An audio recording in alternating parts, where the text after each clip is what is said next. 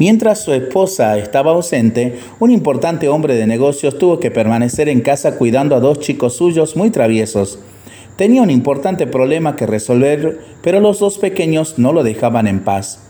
Buscó entonces una manera que los ocupara intensamente por un buen rato de tiempo.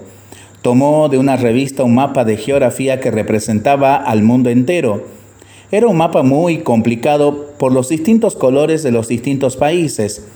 Con la tijera cortó un pedacito en pedacitos este mapa y lo dio a sus dos chicos, desafiándolos a recomponer todo el mapa del mundo.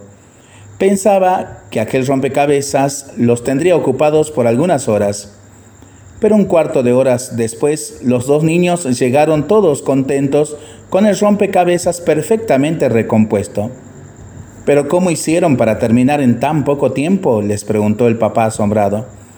Ha sido fácil, le contestaron. En la parte de atrás se encontraba la figura de un hombre. Nosotros nos hemos dedicado a recomponer esta imagen y del otro lado, el mundo se arregló sin problemas.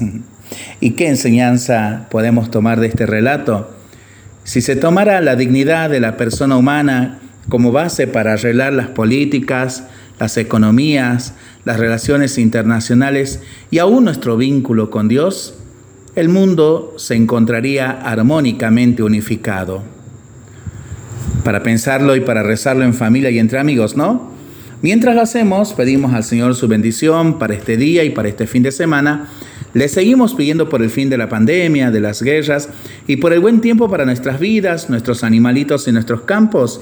Y nosotros responsablemente nos cuidamos y nos comprometemos a ser verdaderos instrumentos de paz. Que el Señor nos bendiga en el nombre del Padre, del Hijo y del Espíritu Santo. Amén. Que tengamos todos un excelente fin de semana.